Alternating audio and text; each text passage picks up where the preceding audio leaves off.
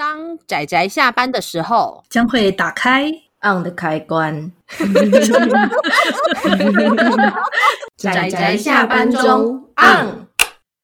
各位听友，大家好，欢迎收听仔仔下班中，我是大酸梅，我是登登。大家今天跟名侦探一起复活了吗？忍术绘图转生之术。好了，拍谢，我在自嗨。我真的不知道为什么。呃，我们大概在录音之前讨论一下要怎么开头的时候，呃，登登就非常坚持要这样的开头，所以，嗯，我觉得他学到了我们节目的精髓，就是开头就是要让人家整个干掉，好，但是我们不要管他。今天登登也算是算是我们的固定班底，好啦，就是因为算是我。也没有固定啦。因为登登之前有参加过我们高知识犯罪研究系列的两集节目，就是二月的医疗月，还有包括四月的灰暗月，我们有讲过两部作品。那我们今天就又是非常荣幸的邀到登登来我的节目，这样我们欢迎登登。是的，Hello，大家好，我又来了。而且尤其呃，因为我们今天要讲的这部作品，可以算是跟英美的黄金时期推理的黄金时期其实蛮有关系的，也刚好是我在接触这类型的作品的时候，就差不多是我认识登登的时候，所以我觉得也算是一个蛮有纪念价值的东西，这样子。对，就是一个星光熠熠的黄金年代。没错，没错，而且大家知道的是，我们今天就是最后一天。对，没错，就是七月的最后一天。天。我想，也许有一些听友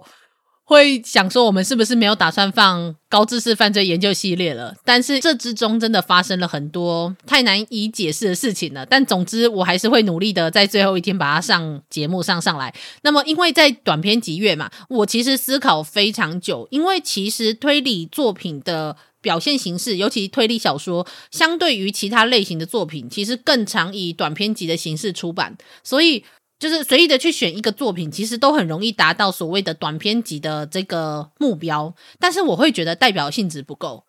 所以我后来很认真筛选之后，我就选了这一部我们今天的这一部作品。所以我们请登登为我们讲一下，我们今天要介绍的这一部作品是《复活的名侦探》。没错。对，而且其实“复活的名侦探”不是它的日文的整个原名，它其实日文的原名的开头还有叫做 “Mystery Classics”，就是所谓的推理经典的意思。说是推理啦，但是其实 “mystery” 这个词比较偏向于神秘。但是因为欧美他们其实并不会像我们一样推理，还有或者是逻辑这类，我们把它讲成 “detective”。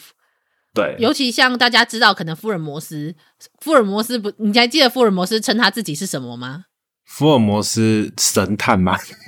对啊，没有啦，他是称他自己为。侦探顾问，所以他的英文中叫做 consulting detective，所以大家可能会就会觉得说，哦，侦探小说、推理小说就会叫做 detective，而且名侦探柯南，你知道名侦探柯南的英文叫什么吗？Detective Conan。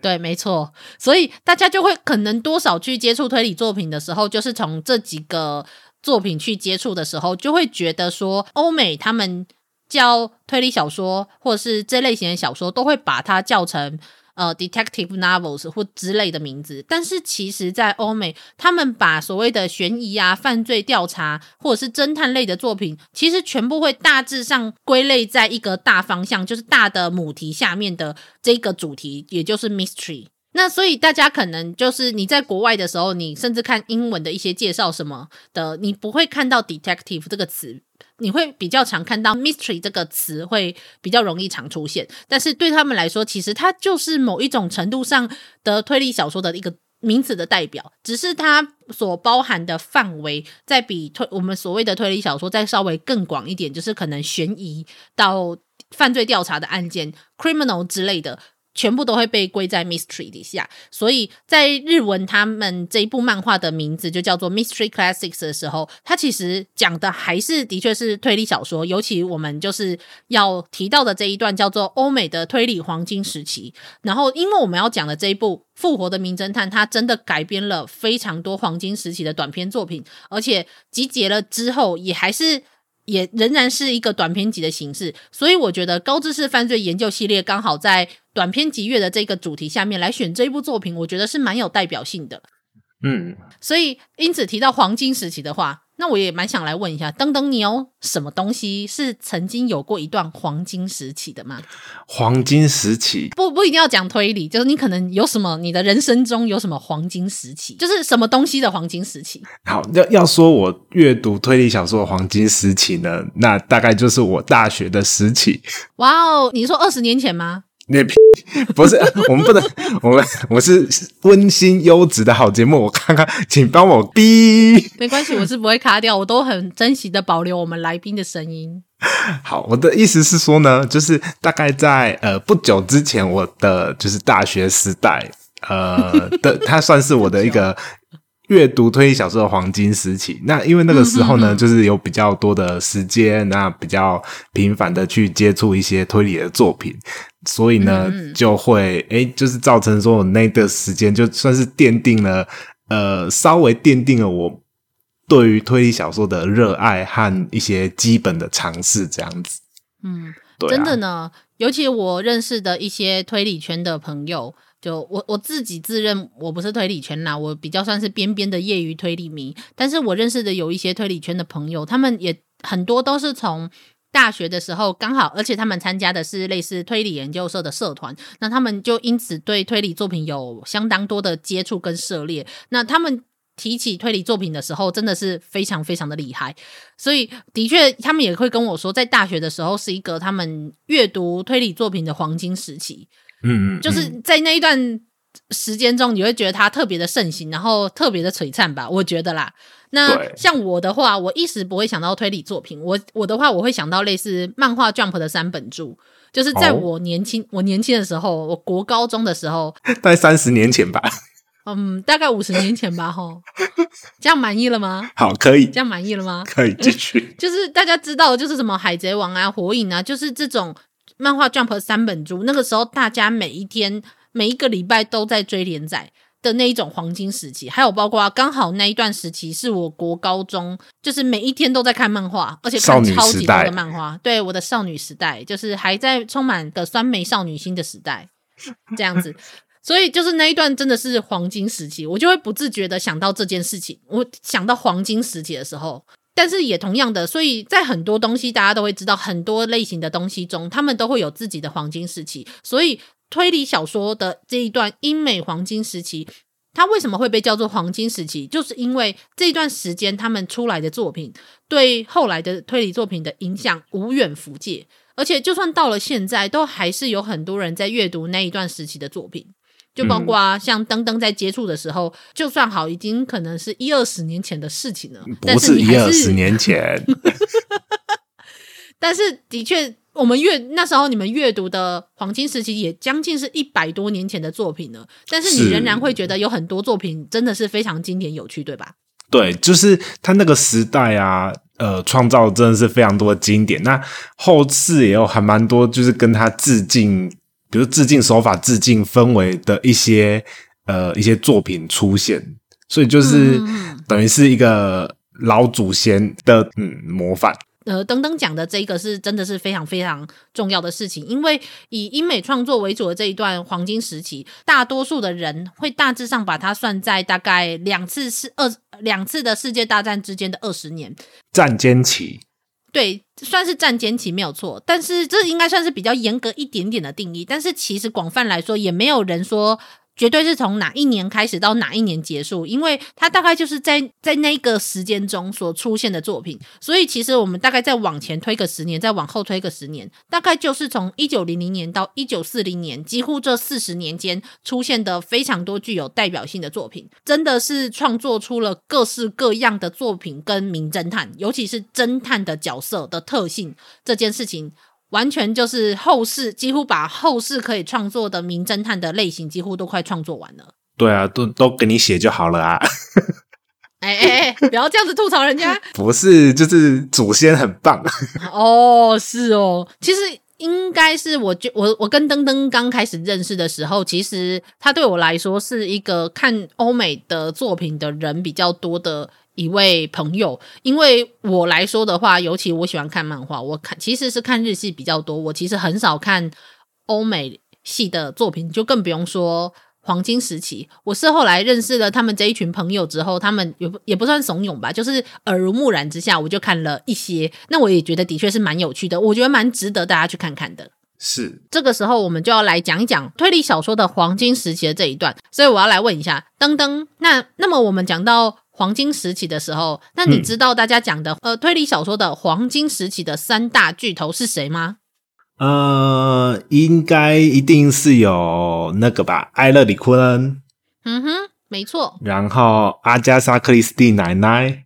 噔噔噔噔，没错。然后还有那个约翰·迪克森·卡尔，《密室之王》。噔噔噔噔，没有错，果然不愧是看欧美系作品的人，马上就答对了三大巨头。那么既然是这三大巨头，然后再加上我们今天的重点会放在黄金时期，所以这些作家的作品在我们今天提到的这一部漫画中，我们是一个都不会提到的哦，都不会提到。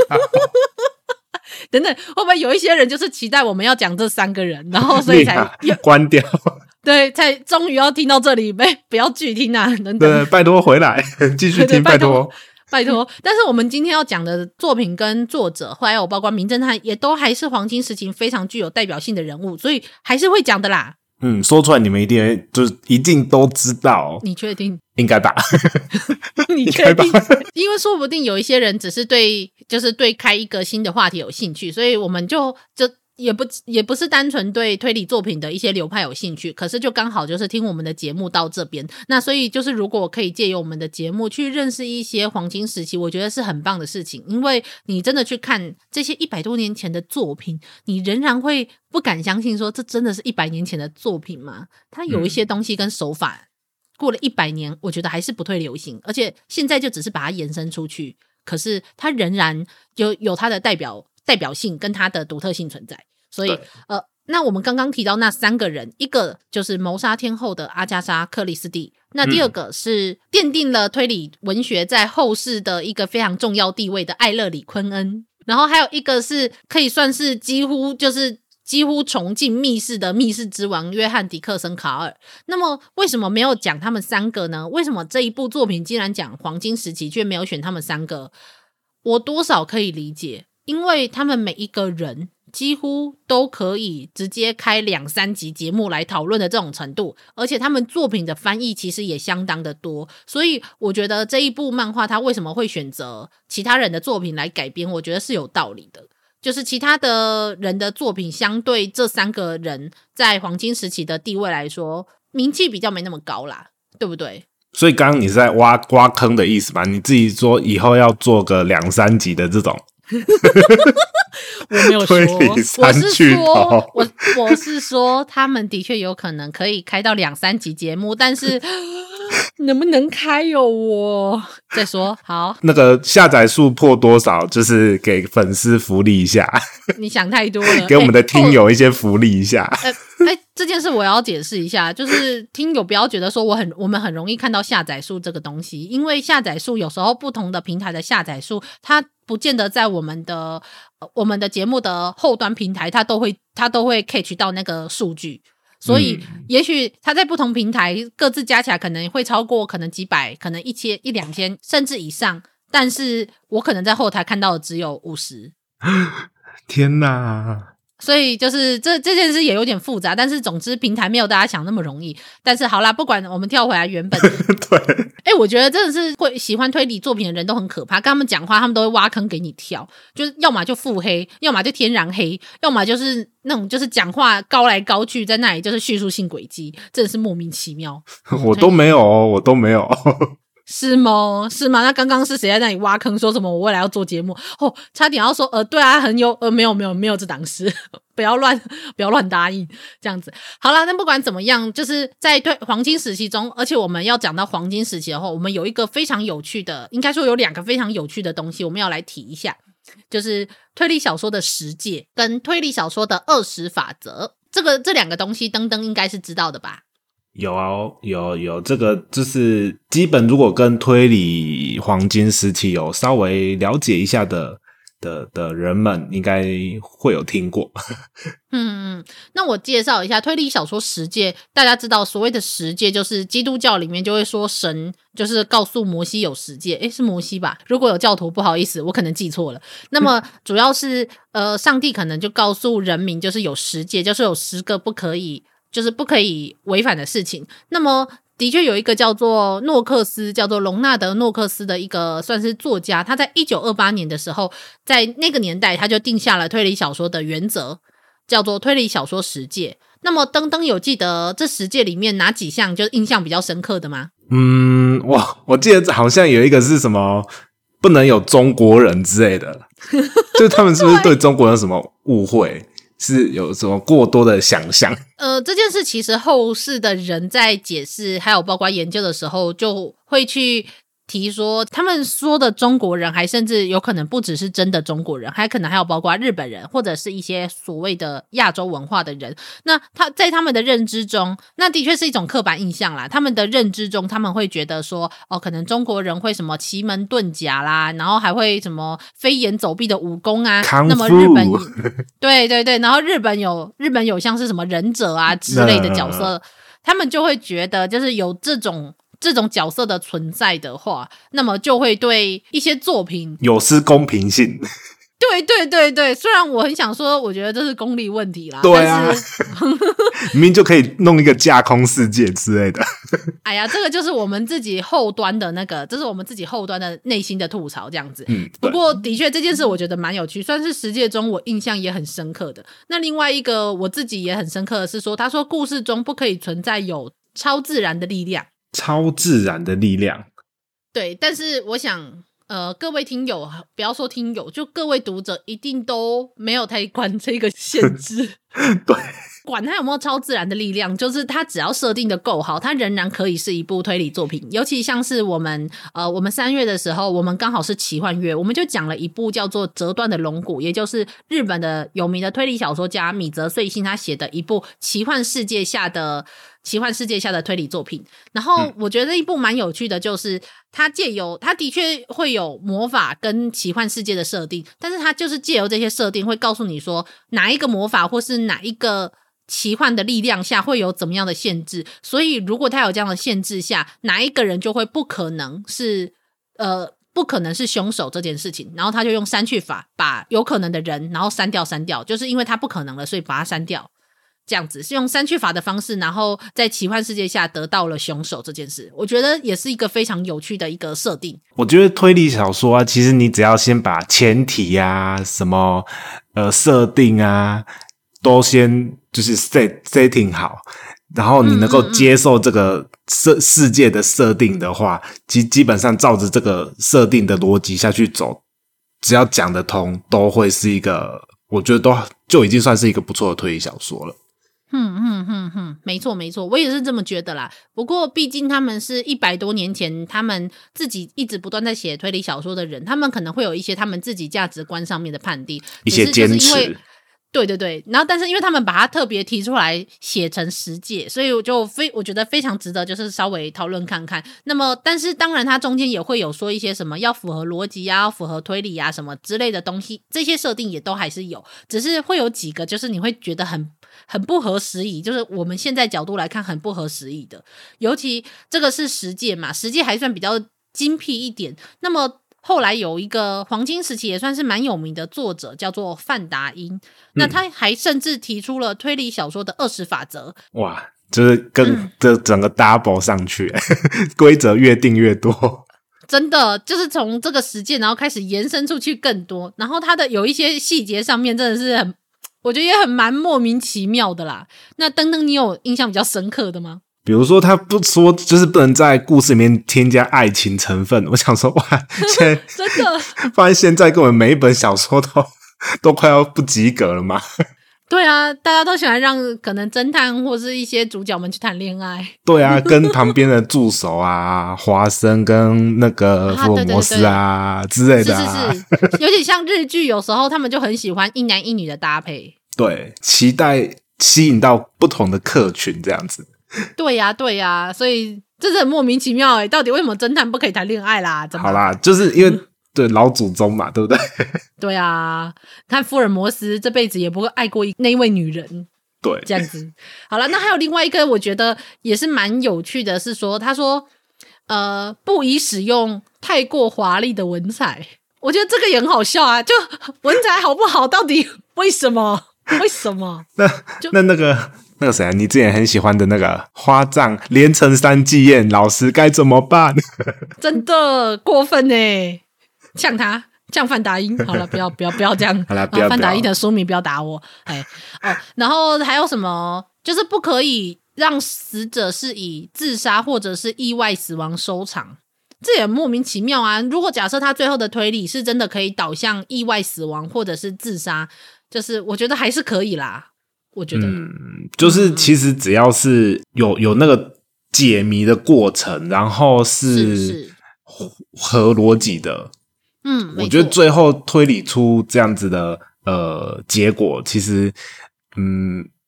，maybe 还是可以接受的吧。嗯，我觉得是这样子啦。我自己看推理小说，我最重要的，我觉得还是他在这个故事的设定下有没有合逻辑，然后去给读者享受那一种，就是有点像是在。跟作者跟读者之间有点像是竞争跟斗志的那种游戏快感，我觉得只要有达到这一个程度，嗯，对我来说都会是一个我很享受的推理作品。甚至就算有时候它的逻辑推理对我来说也没有那么的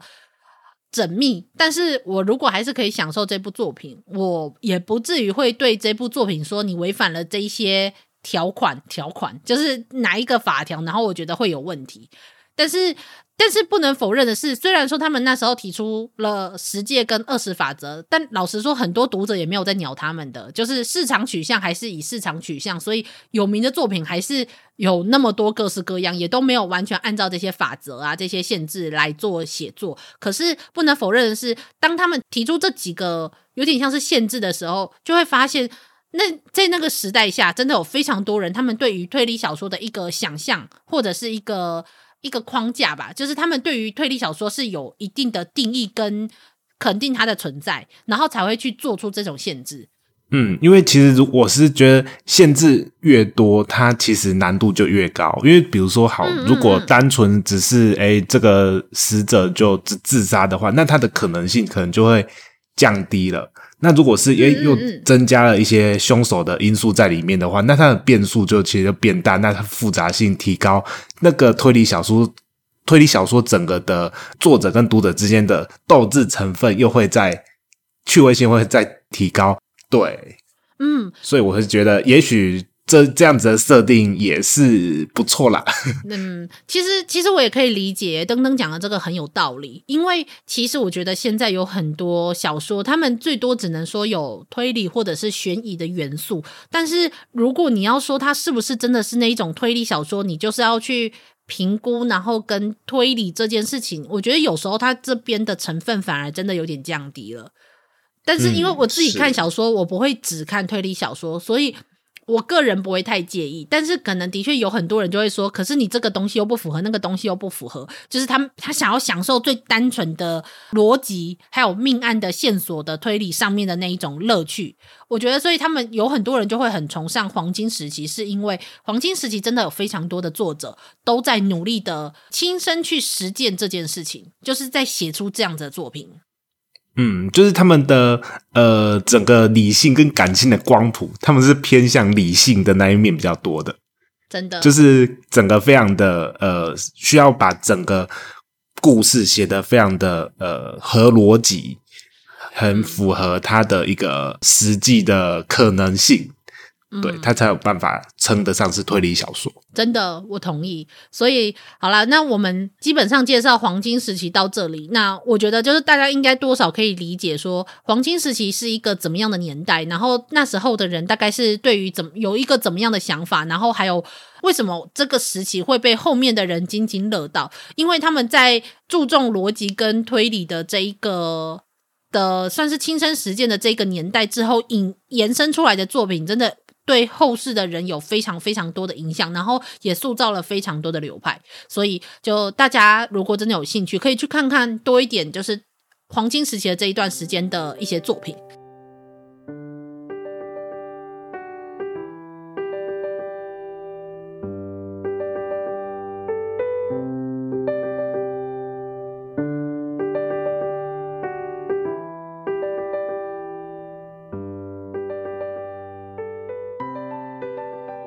可是这个时候，我们讲完英美的黄金推理时期，我们就不得不回到我们作品的本身。所以我来问一下，因为其实登登在我推荐他看完这部作品之前，他应该不知道这一部漫画。那我还蛮想问一下，你觉得看完之后你觉得如何？我觉得漫画有一个好处，就是它可以很直接的把一些呃线索和一些比较抽象的概念表达出来。那可能在阅读的过程中，就是跟小说不一样的，就是诶、欸，你你小说你可能呈现的一个，比如说一个呃尸体的样貌好了，那小说它可能只能用文字，那你就是稍微构筑一下那个画面。可是漫画的部分，它可以直接很很明白的把一些嗯嗯嗯呃它的状态啊，它甚至一些线索都呈现在画面上，就是。一方面也是很冲击，可是一方面也是蛮有跟读者的公平性有考量进去这样子啊。对，嗯，真的，登登讲的这一件事情，就是如果我之前有提过，我在。有一个漫画平台，就是 CCC 上面有写过一个，就是大致上简单的介绍一下推理作品以推理漫画的形式去表现的时候，它有什么样的优势跟它的特色。那么登登讲的这一个，我觉得就是一个我还蛮注重的部分，就是有时候呃作者他们。会在脑中，他们想象的画面是那个样子。可是当他们写出来的时候，可能会因为读者所吸收的文字，他们的可能自己的人生经验，或者是他们呃对于一些文字的理解，其实是跟作者想象中的是不一样的。所以他们可能在阅读一个案件的时候，他们会有理解上面的困扰，就不见得是绝对。然后有时候也是蛮取决于作家的功力，也没有错。但是的确不能否认是，有时候你那个画面跟想象出来的样子，其实会跟。真正这个案件本身的样子，其实会有一些落差，所以我觉得漫画的确就有这个好处是，这个人他是怎么死的，他是俯卧的，他是仰卧的，或者是他是倒在哪个方向的，或者是他身边有什么样的线索跟物件，还有包括整个建筑物的格局，我觉得都是一个非常清楚可以表达出来的一种形式，所以也的确，我觉得他在某一种程度上的公平性会比。呃，单纯的推理小说再高一点。如果是讲到，尤其跟格局啊、建筑物的很多机关跟现实中的物体是有关系的那一些手法的话，我觉得这件事其实是相当重要的。嗯，不过如果当那个呃作者理解错误的话呢，他可能呈现出来的画面可能就。呃，就就可能会就是错很大，可是这个这个几率应该是比较小啦，因为这就是一些编辑都会帮他 check 过。如果是漫画的话，因为一看就知道说，那个作者也会一看就知道说啊，你讲的对不对？画面这件东西，就是你看到什么东西就是什么东西，这件事情就是是比较确实、比较容易达成共识的。我觉得这是这是漫画一个画面呈现的一个优势啦。那另外一个用漫画去表现，尤其是这一部漫画。我觉得它有一个很大的好处是，它为了要画成漫画，所以它其实在整个案件的一些琐碎的进行过程中，它会把很多琐碎的，无论是设定或者是对话，把它去芜存菁，就是它会保留那些真正最核心的东西，然后展现在它的画面中。所以我觉得是这部作品。非常适合当一个黄金时期的作品的入门的原因，尤其像我们这里面会提到有一个侦探叫做布朗神父，那他的因为他的作者其实是神学家，然后虽然也是文学家，也是神学家，他的文章听说用英文去阅读的时候，其实是充满才华的。呃，人家的评论是这样子啦，说他才华洋溢，但是以一百多 充满才华，对，就是有非常高深的文采什么之类，你知道，就是那一些形容词。但是以一百多年后的一个要阅读翻译作品的人来说，其实是相当琐碎而且烦扰的。可是漫画真的几乎把这种部分全部删掉，他就几乎把它核心就放在了案件本身，而不是布朗神父的碎碎念。嗯，可能就是布朗神父的碎碎念。偷渡了一些作者想要表达的一些意思，对对对，尤其跟宗教有关。漫画的话，就可以把它整个就是 pure 化，对，没错，purify 这样子。我觉得这是真的，对对，purify。我觉得这是真的，所以我很推荐大家去看这部漫画。就是如果你想要去享受英美黄金时期的话，我觉得看看这部作品是一个很好的入门。尤其你几乎没有看过黄金时期的作品的时候，那那当然，我觉得克里斯蒂啊那些三大巨头又有点。要另话说了，就是他们已经是他们独树一格这个作者底下的作品了。但是如果你想要去看看其他的人的作品的话，我觉得看这部漫画很值得。那另外一个是，我觉得这一部漫画有一个特色是，是因为它是呃日本的他们的出版社，然后去做出来的一个企划，所以他们都会挑选非常多特别的。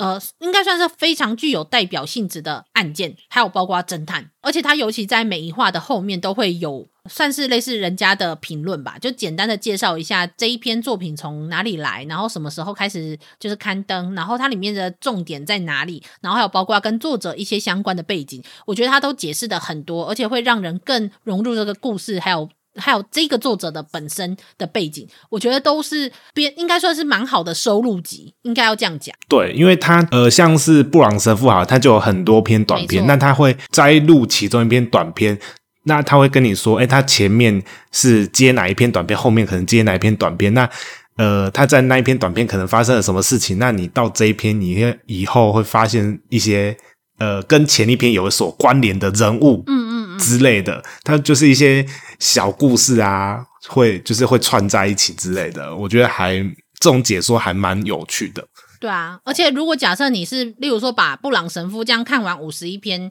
一定多少都还是会有一些可能重复的手法啊，或者是一些可能你太觉得太冗赘，然后一直不断在那里有因为作者的关系所以重复出现的东西。可是因为他这个漫画是收录，他们就是选那个具有代表性的收录，所以。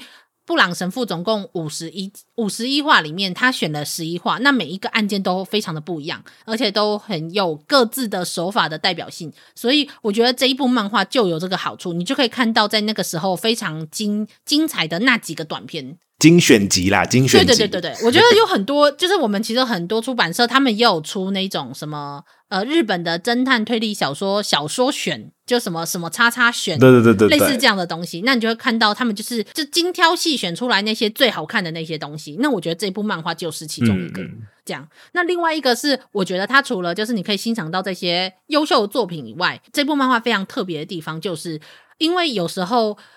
一个小说，一个短篇小说，它在刊登的时候，它可能刊登在杂志上面。那最后要出书的时候，可能是这个作者写了很多篇小说，然后一起出书。可是出版社却因为可能出版社的考量，他所以他不会整本小说集都会代理进台湾，因此我们反而就会有好几篇作品我们都看不到。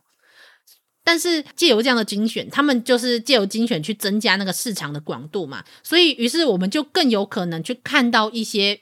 原本没有被代理进来台湾的短篇集，像是呃，像是其中这一部漫画中有好几篇，它其实是在台湾是完全看不到的，是市场上是没有这一本书或者是这一个小说集录的出版作品，是在台湾都看不到的。可是却因为这一些短篇集，他们有日文的版本，然后后来因为这部漫画被改编成了日本漫画，然后台湾代理了这部漫画之后，我们就看到了这部作品，所以。中间至少有四五部，甚至可能应该有十几篇作品都是这种形式，所以就会变成一个非常奇妙的状况，就是英美作家创作的小说去了日本被改编之后，台湾代理了日本的漫画，所以我们是借由这样，你知道间接两间接的走了两条路，然后去欣赏，对，很辗转，很辗转的这样子去享受 享受人家的作品。我觉得蛮有趣的，对啊，真是太令人感动流泪。哎，这这是真的，因为我觉得他其中有挑的几个短片是台湾是没有代理的，可是我觉得他有一些作品其实是蛮精彩的。所以如果因为可能市场取向的关系，我们没有办法看到人家所有的作品，然后没有被代理的时候，可以看到日本。的人去精选出这部作品，然后去欣赏这部漫画，我觉得是一件非常非常棒的事情。而且不只是英美的小说，其实日本有很多小说，他们就推理小说，他们其实也只有在日本出版，可是他们被改编成的漫画，却反而有被代理进台湾，也是有这样的作品。就是像是我之前呃，我们之前有曾经有提过的一位叫做法月轮太郎的这个作家，他有几篇作品后来是被改编成漫画，所以有台湾有代理，但是他本人的有一些作品没有被代理，或者是像我很喜欢的有一个少年侦探叫做狩野俊介系列，狩野俊介系列的这一系列的小说没有任何一部被代理，但是他改编的漫画四本都被代理，所以我觉得这是一件很开心的事情。因为其实我很喜欢这一套作品，而且它是一个我觉得用漫画呈现相当精彩的一部作品。而且我觉得这个狩野俊介才真的让我感受到有少年侦探的感觉。我觉得某个什么少年侦探团真的是不行，干嘛这样？人家也是很红的少年侦探团，好不好？就是红啊，觉得欠揍。好啦，我就是我讨厌小屁孩。这样子好啦，反正总之，我觉得这样子的很迂回又辗转的方式去欣赏到了，就是更多层面的作品，我觉得是一个非常有趣的体验。然后就增加了阅读更多推理作品的可能性。我觉得是这一部这一部复活的名侦探，它其实蛮具有为什么我想要推荐它的一个含义啦。就是我讲，就主要是三个嘛，一个是他选的作品很好，很有代表性，然后第二个是我们可以是增加我们阅读的可能性，就是我们有很多作品我们没看到，可是却因为他的改编作品被代理了，所以我们看到了很多作品。那第三个就是我们刚刚讲的漫画去呈现画面的一个公平性，还有包括它的去无存菁。我觉得这这三点就是为什么我会想要选择复活的名侦探它最重要的原因。所以啊，那接下来我们是不是就要来讲一下？作品的内容啦，要来爆雷了。没错，大家最喜欢的爆雷时间 有吗？大家有最喜欢吗？啊、没错，没错，我不知道啦。但是就是因为我们之后就会针对呃针对不同的侦探，还有不不同的作家，然后去做一些剧情上面的讨论。所以如如果真的很介意爆雷的听友的话，就会知道，就是因为我自己也很讨厌人家爆雷，是，所以我们的。只要会提到剧情的节目，我一定都会踩防雷线。那在我们的只要有时间轴上面，我也都一定会踩防雷线。那么，所以大家等一下，我们就要开始爆雷。所以，如果还没有看过的听友，如果很介意的听友，请就不要再继续听下去。对，记得去把这部作品找来看哦。对，先左转，先左转。好啦，那么我们就要开始爆雷喽。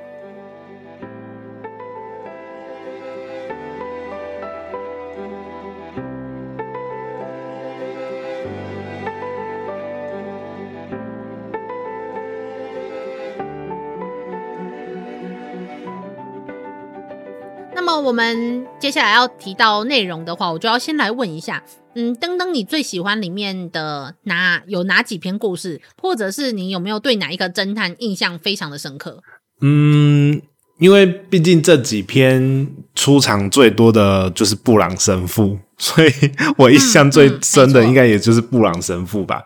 因为他在嗯嗯嗯呃漫画里的形象就是一个一直笑眯眯的呃一个神父。其实，其实我觉得看起来、嗯、看久了是有点恐怖。他好像可以看，可以看穿，看穿人的心。对，他是有一种看穿你的心的那种那个那个眼神，就感觉什么事情都瞒不了他。对对对对，呃，那我先简单介绍一下这部作品的算是背景吧。好，因为这部作品《复活的名侦探》，它是从二零零三年的时候开始连载，由森原智这个漫画家作画，总共收录了三十四篇的短篇作品，那总共有八本的单行本，然后几乎都是由黄金时期的作品去改编而成的。大概从最早出版的时间到最后出版的年代，大概是一九零二年到一九三五年，几乎横跨了整个我们刚刚说比较严格算起来的黄金时期。那中间这一段这一段时期，有一个非常具有代表性的一个侦探，而且可以算是全世界的三大。名侦探之一，就大家可能最多最多知道福尔摩斯跟杜邦，就是我们的算是爱伦坡所去写出来的推理作品的那个侦探，叫做杜邦。但是三大名侦探的第三个就是这一位黄金时期非常有名的布朗神父。那布朗神父这一个。人他在小说中哦，还有包括漫画中，他描述是一个矮矮的，然后会戴着一个帽檐非常宽的，就是全身穿的黑色的一个神父的样子，然后会戴着一个帽檐非常宽的一个黑色的帽子，那手上会拿着一个破破旧旧的伞，那他是一个矮矮胖胖的一个角色，别人都会在小说中甚至会描述说，哦，他呆头呆脑的说了什么，然后或者是例如说他就是动作很缓慢的，然后跑不快。这样的一个形象，但是他对于如何去看人的心理状态，跟分析人的心，就是一些行为，其实是非常见微知著的。我觉得是一个非常厉害的一个代表，所以大家都会说福尔摩斯跟布朗神父他们算是一个对比的一个侦探的形式。哦，是新政推理的部分吗？嗯，对，新政推理。登登，请问一下。什么叫做新政推理？那所谓的新政推理呢？它其实主要推理的过程就会比较着重在观察人类的一些呃，就是现场人物的一些呃，比如说动作啊、习惯啊，或是诶，他在这个他在这个情境下可能会做出哪些事情，有点像犯罪心理学的的那种感觉。嗯嗯嗯嗯，对，他有一句比较最近流行的话，叫做换位思考，你去。把，你去把你自己就是投射到凶手或者是现场的任何嫌疑人身上，你会怎么做？这件就是你在这个情境下会做怎么样的事情？嗯嗯嗯，那我觉得就是没错没错，这个换位思考这件事情还蛮适合行政推理的这个这个呃解释这样子。嗯，而且布朗神父真的是一个非常奇妙的角色，就是。因为你会随着你的剧情看，而且它是短片嘛，那你就会随着这个剧情进展，然后他突然就会跟你说：“哦，这个时候应该要去报警了。”或者是这个时候就说：“诶，那个谁谁谁不对劲。”然后你就会想说：“怎么了吗？为什么我什么都不知道？”对，你就会去看他去如何去讲述说他观察到的东西。虽然说，我觉得以一个现代人来说，因为现代，我觉得现代的人的心理其实是比一百多年前还要再更复杂的。嗯，所以你也许我们在读布朗神父的作品的时候，你有时候不见得会完全完全的认同他所说的话，但是我觉得他仍然有很多他的判断其实是相当合理的，就是是这个人为什么会这样做，跟为什么他不这样做，应该是有他的代表的含义。虽然说他是一百多年前的。一个一个角色，但是我欣赏这个角色的是，这个作者他在塑造布朗神父的时候，他并没有因为把他塑造成一个罗马天主教的一个神父，因此就觉得说，呃，我们要去做一些就是呃宗教的奇迹啊，或者是一些可能就是见证之类的东西。他其实相对来说，布朗神父他其实更否定那一些不可思议。或者是那种什么神的感召之类的东西，他更偏向于理性的判断。他甚至是在故事中，旁边的人都跟他说：“哦，这个命案看起来应该是什么魔法啊，或者是什么神的力量造成的，啊，魔鬼的诅咒啊。”对对对对对对之类的那种东西。但是布朗神父就会跟他说：“没有，不是这个样子，因为我已经看出来了，就是这是一个理智下的评估是可以，就是可以推理出来的一个杀人命案，或者是这是一个什么案件。”他就是可以告诉你说为什么，然后跟他观察到的东西，所以我觉得是非常厉害的。但是他其实并不否定神的奇迹，他只是认为这一些看起来很奇怪的东西并不是神的奇迹。所以你去看他这样解释的时候，你就会觉得他身为一个神父，可是他都在那里否定人家说什么奇迹啊、魔法，就是那种。超自然力量的东西，我觉得也是一个蛮有趣的一个，应该算是一个冲突的一个角色跟身份吧。我觉得很有趣。欸，那有人会去找就是布朗神父，就是忏悔说神父我有罪之类的吗？哦，我跟你说，真这是真的哦。在小说中，布朗神父就会常常说：“哦，那个，因为我我对你们的这种手法很了解，然后你们这种人通常会怎么做？然后那个坏人就会说：‘诶，你怎么知道？’他说：‘因为身为一个神父，就是如果有人做了坏事，就是是一个你不得不听的一个职业，所以他会在人家的告解中，然后听到人家是怎么样做坏事，所以他会他对于很多坏人的心理，还有包括他们怎么做坏事的那种。”方式，所以是非常难怪要选神父当做侦探的之主角，很厉害耶！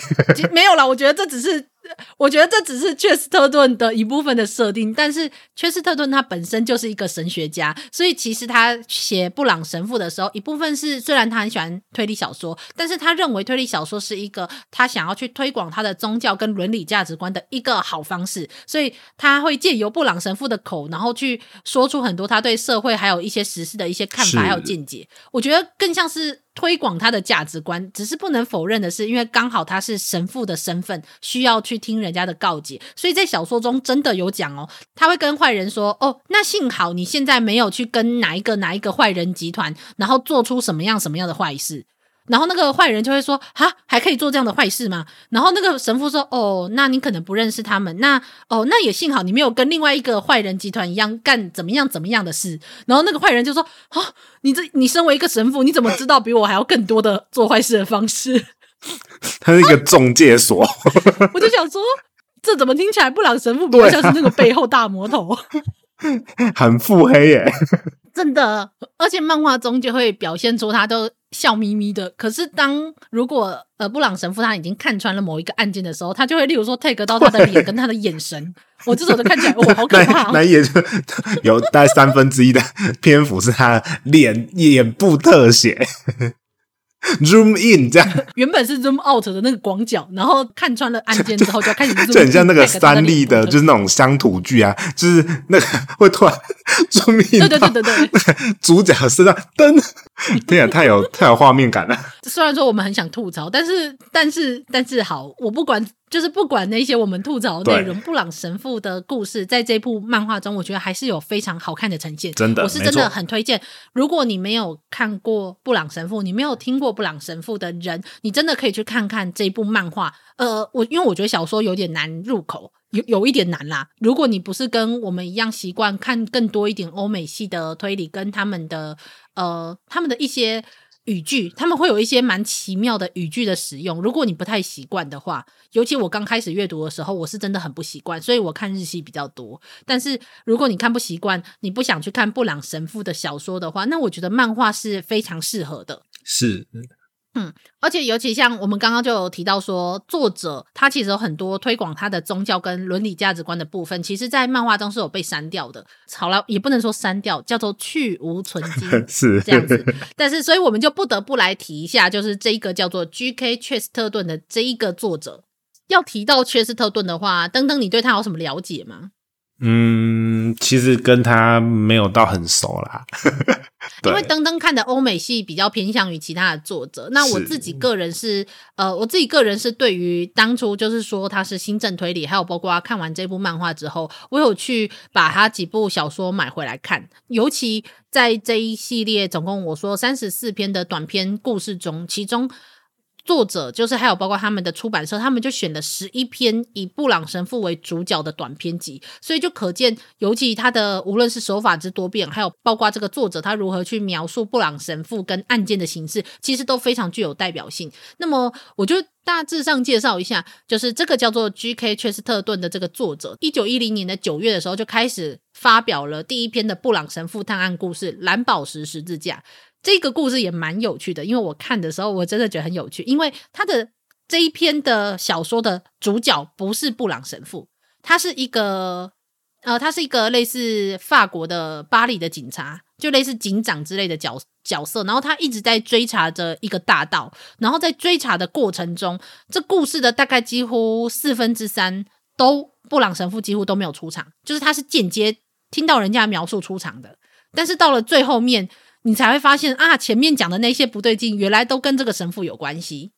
我觉得是一个非常有趣的、有趣的一个侦探的开场。你看，像福尔摩斯，他的开场就是华生直接对上福尔摩斯，然后他去看福尔摩斯他是什么样子。但是在他的蓝宝石十字架，他的第一次出场，他是借由一个非常间接的第三者的角度，然后去讲到人家口中传说的。神父他做了，就是也不一定是神父做了什么事，但是就是神父身边发生了什么事的这一些描述，我觉得是侧写去描写出来的手法，我觉得非常有趣的。是在那个年代的很多作品不见得会使用这种手法，然后可是布朗神父他第一次出场就是用这种方式。所以他总共从一九一零年开始，然后总共创作了五十一篇的布朗神父探案故事。那 G.K. 确实特顿，我们刚刚也有提到说，他其实本身就是一个神学家，而且他是用他自己喜欢的，就是很有深交的一位神父的形象去塑造这一个布朗神父的。而且他是第一个说，侦探小说应该要视为一种文学形式的辩护者。我们大家都会觉得说，推理小说就是一个可能是大众文学啊，呃，没有，不见得会说它大众文学，可能会甚至说它就只是一个流行的类型文学，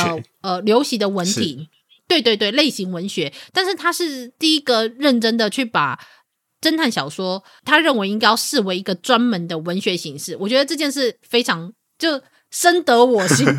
就是一个等于是一个派系的，把这个脉络弄得比较完整的人。应该是说，他会觉得说，这就是应该要成为一个派系，而不是成为类型文学的底下的一个分支。是就是他肯定了，就是推理小说的存在。尤其讲到这个，就会让我想到我们有一个友站嘛，叫做“二之跟你的犯罪研究日志”。我那个时候在跟我的朋友提到这一个 podcast 的时候啊，我就那时候我就跟他们说，我一看这个频道的介绍，我就知道他们一定是非常喜欢而且肯定推理作品存在的主持人。然后我的朋友就说，他就看了看，说是哪里？是因为他们说他们喜欢推理作品，然后跟真实犯罪吗？我说没有，因为他们在写推理作品的时候，他们写的是推理文学，他们不直接写推理小说，他们直接写推理文学，就可见他们认为推理是可以被当作文学的。这个这个点，然后这个天线，你可能很难，就是如果是一般没有那么喜欢推理作品，或是偶尔看看的人，就是你可能会 catch 不到。但是像我，就是我们喜欢推理作品的人，我们一听到说你竟然会说它是一个推理文学，就可见你是多么的肯定这一个文体的存在，就是会有一种亲切感。想想看，一百多年前就有人就是说推理作品就应该视为一种文学形式，没错。好啦，就是，但是对不起，这些全部都是题外话。我只是想要来表达一下我对推理作品的喜喜爱这样子。那么，G.K. 崔斯特顿这个，我们可能要介绍一下他的背景。他其实是英国人嘛，那他塑造的这一个布朗神父，其实对于后代来说，其实是一个非常重要的侦探，因为他不仅开启了就是新政推理，然后去对于一些行为跟凶手或者是被害者的心理的一些分析，而且这个。G.K. 切斯特顿，他不只是自己写推理小说，他虽然自己很喜欢推理小说，自己也写了推理小说，他也办了一个叫 G.K. 周报，会刊登一些推理作品，然后去推广很多文学作品以外，他还编辑了一本叫做《A Century of Detective Stories》，就是叫做侦探小说世纪的一部节录作品，它中间收录了四十五个，大概就是在黄金推理时期那个时候所收录的写出来的。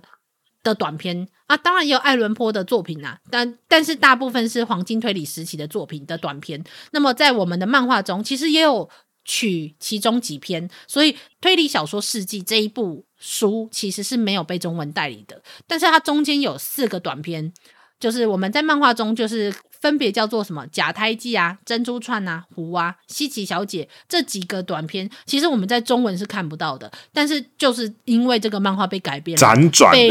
我们带进台湾，对，辗转迂回的，我们看到了这几个短片，就我们可以看到它。除非你要直接去买英文书，然后直接去看英文，不然的话你是看不到这几个故事的。嗯。所以啊，我觉得这是一个 G.K. 崔斯特顿跟布朗神父他们在黄金时期具有一个非常重要的身份的一个的一个算是一个定位吧。我觉得啦，我觉得是一个非常重要的存在。这样子，无论是去做推广，还是到自己去写写出一个特别的侦探这件事来说，那么，但是我们就不得不回来提提在漫画中的案件。你对布朗神父印象最深刻的案件，在这个漫画中是哪一篇啊？等等。其实就是延续着你刚刚讲的那个蓝十字，诶、欸，那这那一篇叫什么？蓝宝石十字架后面的那个秘密花园吗？对，就是那一篇。因为他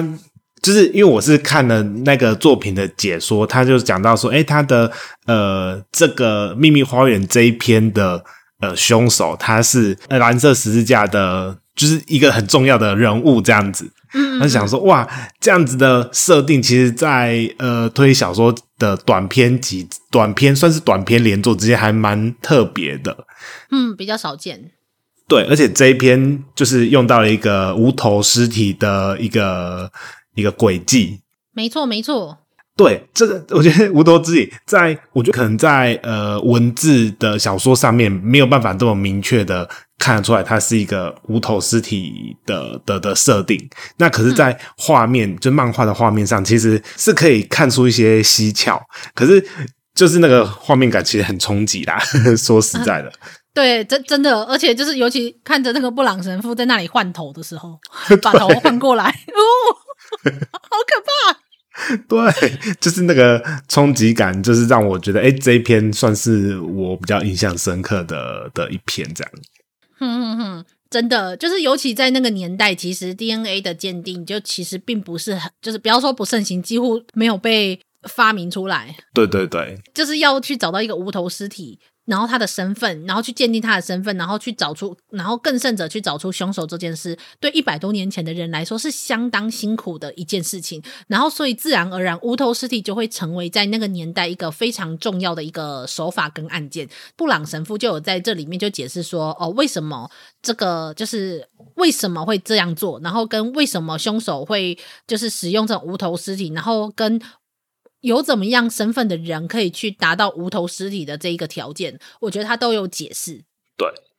那当然，就是我觉得，如果你要以现代我们就是我们现在的资讯发达啊，然后交通又便利的状况下，我觉得可以达到这些条件的人，然后跟完成这个案件的可能性一定变高了。但是，就如同我们前面所说的，一百多年前的时候，其实人人在稍微在更单纯，然后他们可以做到事情的能力限制其实还是比较多的。所以，我觉得他布朗神父在这种状况下去做的推理是相当有道理的。这样，所以我觉得《秘密花园》的确是一个我印象也算是蛮深刻的一个案件，尤其它又是无头无头尸体的命案。对，因为在整这一整部的复活的名侦探里面，应该就只有这一个无头尸体的命案了，几乎几乎就主要是这一个。对，非常经典。嗯 嗯嗯，我觉得真的是非常经典的，就是我说他挑挑了的作品都很有具有经典代表性。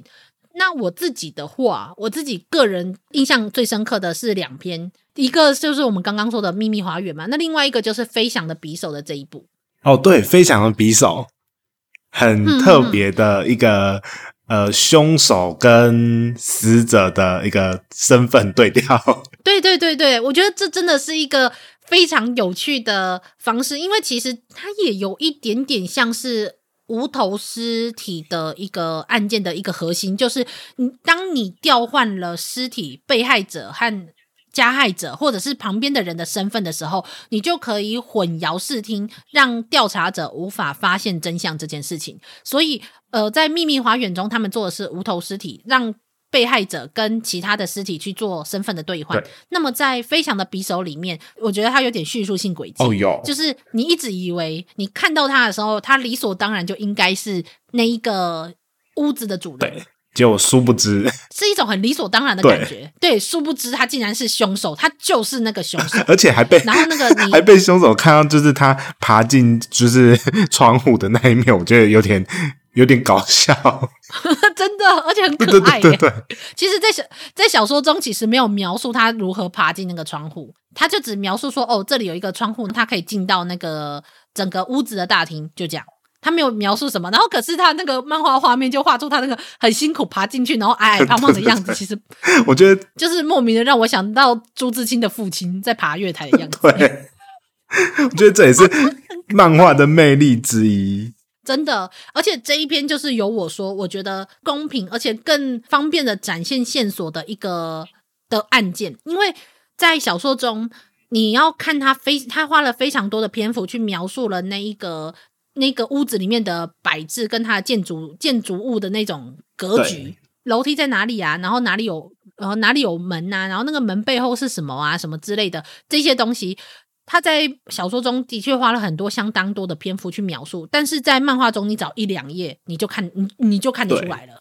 就是画面显现度，就是它还原度还蛮高的。对，而且你就不会有理解上面的困扰，因为你其实我觉得在那个小说中，你看他那个文字去描述的时候，其实你很难完全的想象它是什么样子。但是我觉得在漫画中，他的确就画出了那个建筑物的格局，然后跟他如何如何借由那个方向跟他的那个主那个角色他做的一些行为，然后去做判断说，哦，他其实就是那个凶手这件事情。但是在漫画中，我觉得它呈现的更更清楚、更明了，就更更易懂一点。所以我觉得这是这一部漫画就是让我印象很深刻的地方，就这一个案件。那另外一个是他同时，他除了是他的，我觉得他在漫画中表现的方式很不错以外，他还有另外一个就是雪中如如何死在雪中，然后可是却没有脚印这件事情。对，这个这，可是我觉得这个这这个案件它，他呃，就是他的身高差就是。也是蛮大的，我可是我觉得这就是一个，因为布朗神父他就有说嘛，他说就是你以为你想要利用这个身高差，就是你想要利用你们身份的差异，然后去掩饰你们的身份，但是可是就是你没有发现是你身上穿的那个睡衣，其实也显现出就是你其实也不的确不是这一个人。就是你一样，你用这个东西有它的优势，但也有它的缺点。虽然说，我觉得那个那个睡衣看起来好像也还好。呃，对，老实说，我觉得还好。我觉得我也是觉得还好。但是，就是我觉得不能否认是，就是他的，但是他说，就是他穿着那个睡衣，的确从那个方向走出来，的确是一件不太就很奇怪的事情。就是我就是的确是好像不太符合一般人的生生活的状况。不过毕竟我说的就是他们可能有很多生活上的一些潜规则啊，或者是一些生活习惯，也还是跟我们有一点不太一样。那个时代的常理啊，或是习惯。对，但是我觉得这一篇就是让我印象蛮深刻。但是其实除此之外，布朗神父的案件其实也都有非常多，我觉得。就是我觉得还蛮好的展现。那总之就是很推荐大家去看看这一部《复活名侦探》里面，他尤其描述布朗神父特别之多。那布朗神父其实也影响了后世非常多名侦探的形象。我觉得是。呃，大家就是大家都只记得什么福尔摩斯啊，然后亚森罗宾啊，这些就是你知道充满了角色魅力的人。但是我觉得布朗神父他的一些案件的推理，跟他有一个逆说，就是他们里面有提到一个叫做逆说。G.K. 确实特顿呢，他很喜欢用就是看起来很冲突的描述方式，然后去表现出。就是让人家觉得说怎么可能？但是后来就是借由里面的主角或者是侦探去解释之后，你就会啊，原来如此呢。这样子的确是会合乎逻辑的的这种状况。是，尤其像它里面有一篇，就是那个那个其实也没有被中文代理，但是是一个叫庞德先生的一个短片。他说有一个不起眼的高个子，因为太高了，所以不起眼的这个设定，就是你就说啊，这什么奇怪的？这是什么奇怪的？形容，但是后来你去看它里面去描述它的方式，就说啊，那难怪的确是因为太高了，所以不起眼了的这种状况。其实我觉得这个逆说有点像是海龟汤，你知道吗？嗯嗯嗯，就是例如说，哦、呃，有一天他穿上了某一个人的衣服，他觉得很舒服，所以他决定去自杀了。就是有一种哈，就是会有一个瞬间的惊愕感，嗯、我们就要不断的去做水平推理嘛。然后为什么是不是没有关系这样子的方式，然后去推理出这一个他。乍看看起来很奇怪的一个描述，然后背后的真相，嗯，算是我觉得是有一点类似异曲同工之妙。对，那个海龟汤的老祖宗，我不知道是不是哦，但是我觉得很有那个味道，这样子。所以好啦，但是我们布朗神父应该基本上就讲到这里。就是如果当然未来有机会，如果哪一天有机会，也可以专门讲布朗神父。可是我觉得先目前讲到这里，因为我们还有很多其他的侦探跟其他的作者还没有提到，我觉得会很可惜。所以我们今天我们再来讲一讲其。其他的人，那么还有其他的就是作者或者是案件啊，或者是侦探，你有印象比较深刻的吗？嗯，当然就是就作品里面来说的话，那就是角落里的老人，就是安乐椅神探。哇塞，讲到这个也是真的是一个也是很大的一个命题。好啦，也不算，但是就是一个侦探的形式。那你要不要解释一下什么是安乐椅神探？那安乐椅神探呢？他其实简单来说呢，就是呃一个也不一定是老人哦，他就是一个宅在家里的侦探。这什么奇怪的叙述？对啊，诶、欸、他就就是他可以不用出门，然后就就是可能请他的助手帮他去呃现场啊带一些消息回来。那他是在根据这些状况、这些呃现有的证据，甚至去呃揣摩。呃，当场的一个人们的一个心态，去推理出一个完整的一个事情的真相，这样子。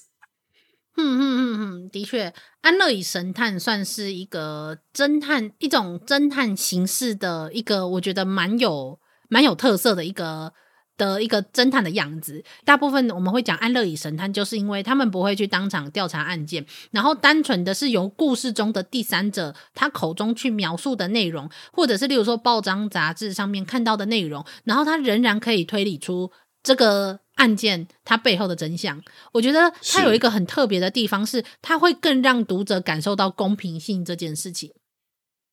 对，因为他其实他的角色就跟呃读者一样，他的他所接收到的讯息跟我们看到的讯息其实是一样的。那没错没错，在这个前提之下，我们他看得到的东西，我们都看得到，那 这样应该很公平了吧？对啊对啊，我觉得真的是公平许多。你知道，像柯南有时候他就会。也不只是柯南，不是只有柯南，我没有要针对他，但是有很多侦探，他们就会说，他们看到了这个，原来如此，然后后面就一根针这样子，对，拿了好多这样子，然后就哈，然后我们都不知道那是什么东西，然后或者是他们就会借由那个画面啊，或者是什么小说中就隐晦的把它带过去，我就会想说，你都把这些东西遮起来，那我们当然什么都不知道啊，我就想吐槽。对，就很不公平啊。但是。安乐椅神探就会有一个这样的特色，就是我觉得在跟读者的斗智过程中，他会更让人感受到公平性。而且其实不只是角落的老人，其实，在我们说的全世界第一个出现的名侦探，也就是爱伦坡所写出来的推理小说的呃的侦探角色，那杜邦还有包括到福尔摩斯，他们其实都有当过安乐椅神探的这样的一个侦探的角色，但是只是不是他们最主要的推理形式。他们虽然当过，但是不是最主要出现的那一些推理的方式。但是真正最刚开始以安乐椅神探的方式为名的，就是这一个叫做角落的老人。那么这一个角落的老人呢，为什么会叫做角落的老人？就是因为他在故事中完全没有出现他的名字，再加上他的故事出现的地方，他就会在呃伦敦的一个叫做 ABC 茶下午茶店的的一个角落，他会在那个角落不断的。打折他的绳结，或是解开他的绳结，就是在玩弄那些绳结的时候，这个时候我们读者就会以一个第三者，也就是里面一个叫做保利波顿的这一个女记者的身份，然后去跟这一个安乐椅神探，也就是我们的角落里的老人的这位老人，然后去告诉他一些线索之类的东西，然后最后这个老人就会常常就会，你知道，就是一语中的。就是见微也算是有点类似见微知著吧，他就会借由他口中所说的东西，然后去做一个推理，然后常常可能就几乎就是他的真相。那这个就是一个角落的老人，他所就是所塑造的一个形象跟形式。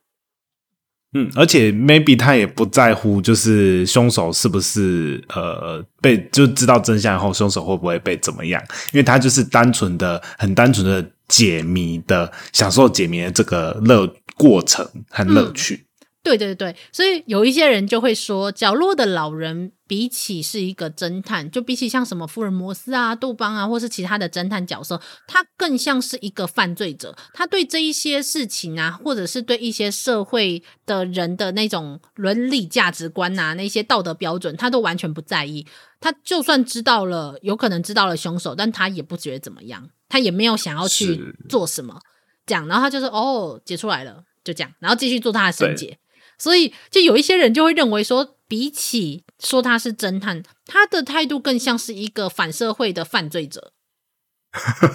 反社会好像的确有这么一点倾这种这种氛围在。因为因为其实他甚至有很多，他不只是推理这个案件哦，他甚至就会在这些东西中，然后去。嘲笑、嘲弄，里面就是发生了命案的人啊，甚至是被害者啊，或者是警察之类的，就会觉得说，哦，他们没有用啊，然后这个政治时事怎么样啊，就是一种。呃，你要说愤世嫉俗跟中二，但是不如说他更像是那一种 完全没有觉得好像那些东西都跟自己没关系，然后自己很聪明，对对对，然后去评论他人的那种态度，所以才会被后面的人很多人说他更像是一个犯罪者。他是不是键盘柯南呢、啊？在现代的话，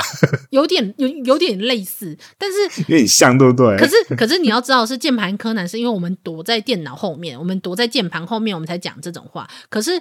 通常我们在跟人讲话的时候，我们会感受到跟人之间的连结，所以在与人之间感受到连结的时候，就不太像是所谓的反社会者的那一种心态。反社会者是因为他没有办法感受到与人之间的连结，所以他没有办法换位思考跟感同身受，所以他表现出来的就会更像是呃讨厌讨厌这个社会，会讨厌人类的这种态度。他人的感受跟自己没有关系。他们的很多心态都会变成这样。嗯、那角落的老人在很多他的作品当中所展现出来的样子就很像是这样，所以我觉得这才是在这个案件中有时候最可怕的一个部分，就是比起这个案件发生，然后你觉得那一些凶手很可怕，有时候我觉得角落的老人所表现出来态度更更让人觉得毛骨悚然。先不管角落的老人他是一个怎么样的人，我觉得这有时候可以做一个类似心理分析的这种东西。但是 我们以角落的老人为侦探角色的这一系列小说中，他的第一本就叫做呃，就叫做《角落的老人》，然后主角就是角落的老人。他是由一个 叫做艾玛奥西兹女爵，我们其实他他的身份是男爵啦，所以有一些人就会叫他奥西兹女男爵。他的一个，因为他有男爵的身份，那由这一个女作家她去写出来的这一部叫做《角落的老人》。第一本里面就有十二篇故事，这个十二篇故事，它的最后一篇，我觉得它有一个反转，非常的有趣。我觉得大家可以去看看这个角落老人的最后一篇，就是你在前面看完这个十几篇之后，然后你再去看最后一篇，我就哇哦，竟然竟然是这个样子吗？讲那 至于是什么状况，我就不爆雷，大家可以去看看。那。那这部作品其实它比甚至是比布朗神父更早出现，它其实一九零一年就已经出版了，然后就具非常具有安乐椅神探的特色。角落老人最后带起了一个安乐椅神探的一个这样子的风格形式。但其实老实说，他在故事中，他其实也不是完全的安乐椅神探哦。他其实有时候在故事中的进行中，他也有说过他会去现场，或者是甚至法庭去调查一些线索。只是在对话当中，他都是坐在那个 ABC 下午茶店里面跟那个保利波顿女记者讲话而已。她也不是完全绝对的安乐椅神探，只是她毕竟是以安乐椅神探的形式第一个出场，然后让为人所知的一个角色。这样，所以我们都会。提到安乐椅神探的时候，就会提到他，所以我觉得大家还蛮推荐去看看的。不过很可惜的是，《角落的老人》其实不是只有一本书，它有好几本书，可是就是目前只有第一本被代理。但是至少你可以看到那个结局，就是你可以先看到那个听，有可能应该是最后一案的的《角落的老人》的那个案的结尾，我觉得非常有趣，有很有反转之感。这样，那安乐椅神探这个角色，就后来就是也有很多各式各样的侦探，大家也都可以去找找看。哼。比如说马波小姐啊，对对对，那个阿加莎克里斯蒂的马波小姐，小姐没错，她就是那种老奶奶碎碎念，然后坐真的坐在安乐椅上面，然后解决案件，对，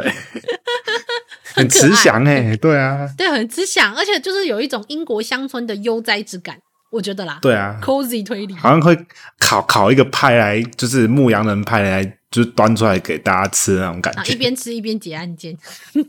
对啊啊。突然很想吃，哎哎，等等，那就是我之前就是我有提过，就是我记得是在医疗院嘛，我有提过有一个叫做西泽保彦，他的作品叫做《解体足音》。那么《解体足音》里面就是有一个西泽保彦笔下的一个叫做降千晓的这一个侦探，那他会有他会由这个降千晓跟身边的一些朋友边坐在他们家里喝酒，然后一边看着报章杂志上面的案件，直接去推理。最可怕的都是他们推理完之后，就喝完酒啊，推理完之后，然后这件事就过去了，他们也都没有去跟警察讲。我就说，哎、欸，我觉得这真的很有角落的老人的味道、欸，哎，真的就是一个很很安乐椅神探的那种可怕，出离世，哎、欸，那个那个出世感。对对对对对对。但是就未来如果有机会，我是很希望可以来讲讲《解体朱音》这部作品，因为我真的非常非常喜欢它，我很喜欢西泽保彦的脑洞。不过可能在台湾就他没有那么有名啦，也没有每一部作品都代理，他没有每一部作品都安乐以神探，但是他的某种程度下一定的安乐以神探的形式，其实让我印象很深刻，所以我很推荐大家可以去看看他。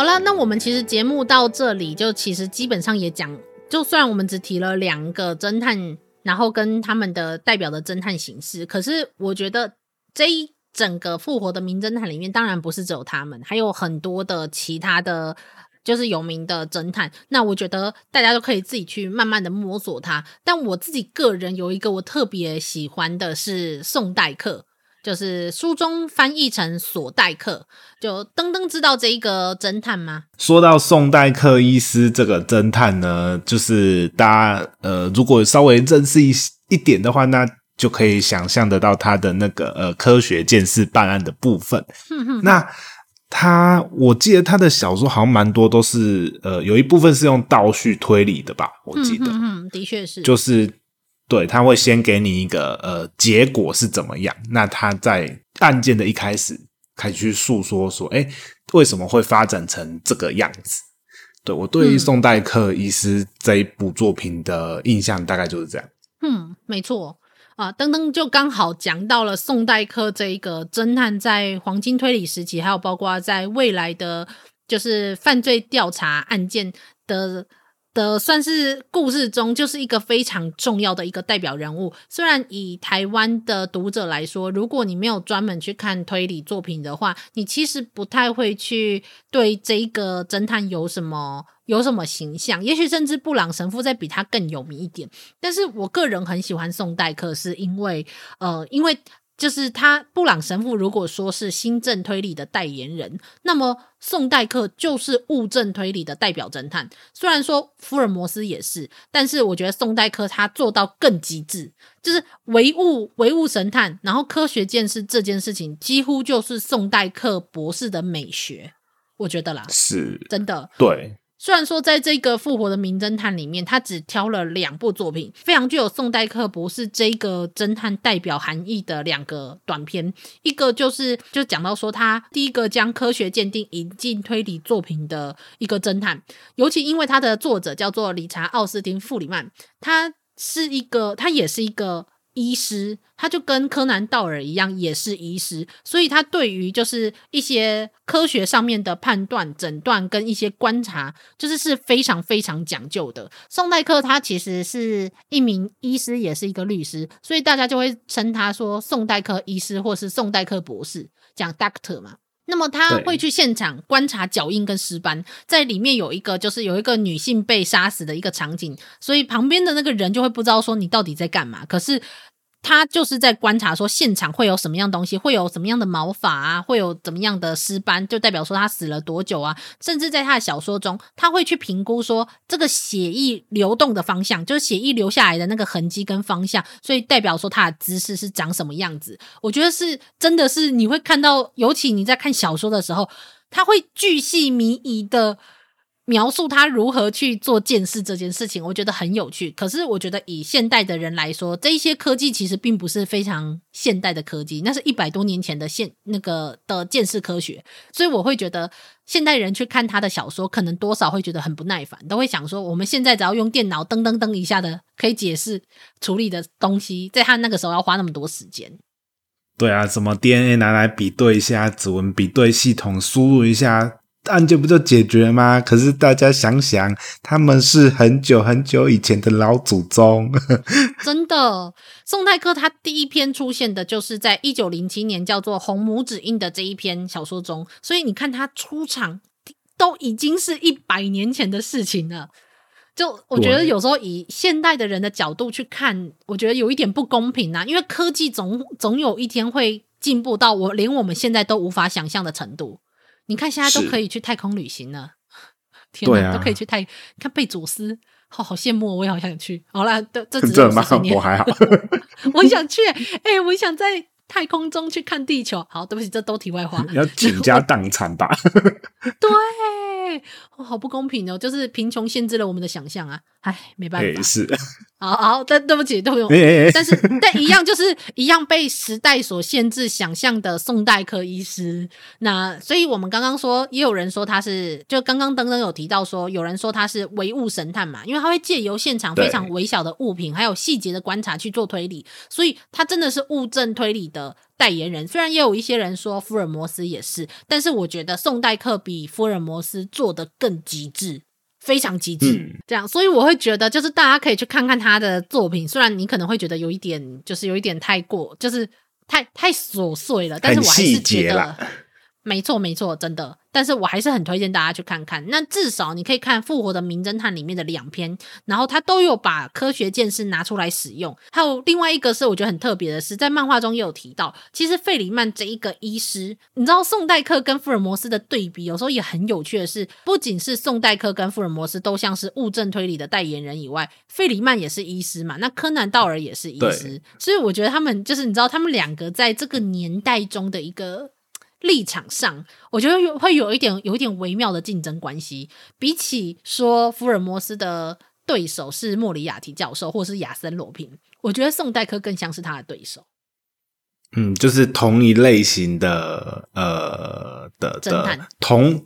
同业同业竞争，对，同业竞争。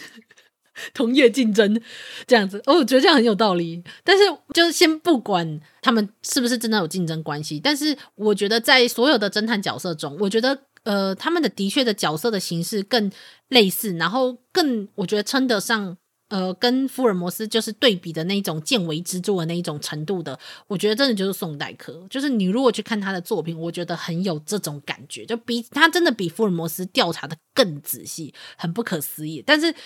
福尔摩斯在更早一点才出现啦，所以我们也没话说。这样子，先不管，先不管这一些。就费里曼他除了是医师，所以他对于这些东西啊、诊断啊、线索这些东西非常讲究以外，他还有一个非常非常特别的地方，就是听说费里曼他非常讲求命案或者是里面的手法，他实际的可行性。所以你知道他会怎么做吗？听说在书中所提到的方法，还有那些命案手法，都是他真正实际实验确认过的。哇，那不就变成一个就是很棒的教科书？没错，你会发现，而且他甚至旁边会有一个，就是呃，宋代克他旁边会有一个助手，在漫画中没有画，在小说中有，有一个叫波顿的波顿的一个助手，他常常会帮宋代克去发明一些小工具，就很像阿笠博士，你知道吗？就会帮他发明一些很多就是非常有用的小工具，像例如说可能可以呃，宋代克很。没没有啊，没有没有到这种程度哦。但是宋代克就例如说，呃，他想要去观察说有没有被人跟踪，所以波顿就有发明过，就是有那种眼睛，他只要微微稍微稍微头偏一点点，他就可以看到后面有没有人跟踪，就之类的。那个追踪眼镜吗？柯南的那个？呃，有点像，可是追踪眼镜你要贴东西在那个目标物身上啊，你懂吗？对。而且他又不是他是在跟踪别人的，他又不是就是看有没有被跟踪的，明明就目标不一样，打爆你的头。但是我个人觉得这件事很重要，是因为你知道有很多命案里面的手法，就是虽然理论上好像可行，但实际上是不是真的可行，其实是有点困难。就是你你其实不知道实际上它到底可不可行，嗯的这种程度。所以我觉得真的有去实践尝试看看这个方法是一件很重要的事情。像我记得是金田一吧，就是日本的有一个、嗯、应该是极限体能网吗还是什么的，又就有一个。呃，综艺节目，他就把金田一里面有一些案件，就说他真的是可以做得到的吗？就是人家就觉得说，哎、欸，觉得很不可思议的，就是执行的方法，然后真的拿出来，然后叫那个极限体能王的那个你知道就冠军选手，然后来做做看。嗯、虽然最后真的做到了，但是人家是极限体能王的冠军啊，就会觉得，嗯，好了，我我们我们好了，我们我们这个也都真的玩，也都是题外话，就是我们旁边插的。但我觉我个人觉得这件事很好笑。就是是有时候，就是如果有人去看过，我们之前有讲过，说有一部叫做《犯人们的事件簿》，它里面就在吐槽说，就是犯人最需要的其实不是什么其他东西，而是演技跟体力，就是 他们要极尽挑战自己的极限。然后 真的每个凶手都是演员啊，真的很厉害。而且像例如说，又有一个案件，就金田一里面有一个案件是在那个雪中的暴风雪中的风车上面，就是绑上了尸体这样。然后可是 在，在可是凶手要把它绑上去的时候，就说：“我这个方法好累啊。”为什么要搞自己？就是、对，就是命案，就他杀了这个人就算了，但重点是还要把自己搞得这么累。我觉得这是一件 非常好笑而且值得吐槽的事情。就官方吐槽啊，对，真是太厉害了，真的。所以我觉得可真的去认真的执行，看看真的自己的手法是不是值得，是不是真的实际上可以实践，是一件很重要的事情。但是。除此之外，就是包括，但是还有一个是登登刚刚说，就是写出倒叙推理作品的，也是由宋代克这个侦探，也就是费里曼开始，就是第一个第一个写出世界上第一篇倒叙推理作品。那么在我们漫画中就有去选嘛，选到那个叫做呃奥斯卡，是不是奥斯卡？呃，奥斯卡，我忘记了，就那一篇的案件，它其实就是在讲倒叙推理。那倒叙推理这一个。这个手法还有这个呃描述撰写的方式，我们在之前我们有一集叫做《侦探犬夏多克》，其实就有提过它。那我们那时候没有讲到特别细，但是大致上有介绍了一下倒叙推理。其实相对其他的推理作品，一般的推理作品都是从命案发生那。侦探就从已经命案发生过后的现场，然后去想办法还原真相。但是倒叙推理虽然说是倒叙，但按照时间轴来说，应该是倒叙推理才是正确的时间轴。嗯，没错。这样子去进行的故事，然后他会去想，他会去直接告诉你说：“哦，这个凶手他是怎么样干掉了这一个加害。”怎么样干掉了这个被害者，然后干掉之后他怎么样去隐藏他的线索。所以这种作品它最有趣的不是找出凶手，而是看这个侦探如何是借由已经掩盖掉了线索之后的状况下，如何去找出凶手的这件事，或者是如何去套出他的话的这件事情。我觉得这才是呃倒叙推理它最有趣的地方。是没错，嗯嗯，那倒叙推理其实也有人说它叫什么反叙事推理，但是反正没有关系，就大家知道，就是有一种这种撰写的方式存在，而且就是从宋代科开始的。那它有一个短篇集，就叫做《歌唱的白骨》，呃，歌唱的骸骨还是歌唱的白骨？那这一部短篇集里面，它有六个短篇，前面五篇几乎都是，就是前面五篇都是倒叙推理的形式，那只有最后一篇不是，就是费里曼。费里曼他希望可以就是借由这样比对，让读者去看看哪一种形式会更会更有趣。这样，我觉得会在一百多年前就想出这种撰写的方式，我觉得是蛮厉害的一件事情。那另外有一个就是讲到倒叙推理的话，大家如果有兴趣，可以去看看欧美有一个影集叫做呃《神探可伦坡》，就是倒叙推理的方式拍摄。那日本有致敬这一部《神探可伦坡》，所以就有拍一个叫《古殿任三郎》系列的。影集，所以大家可以如果有兴趣，不没有那么想看小说的这些繁琐内容的话，我觉得可以去看看他们的影集，我觉得很有趣，就真的很有趣，而且他会，他甚至会有会把那个画面就是 take 在一个非常重要的证据的线索上面，你就想说啊，这个证据留下来了，那么侦探应该就没有问题了吧？然后再下一个画面就是凶手把这个证据拿走了，你知道这这种哦。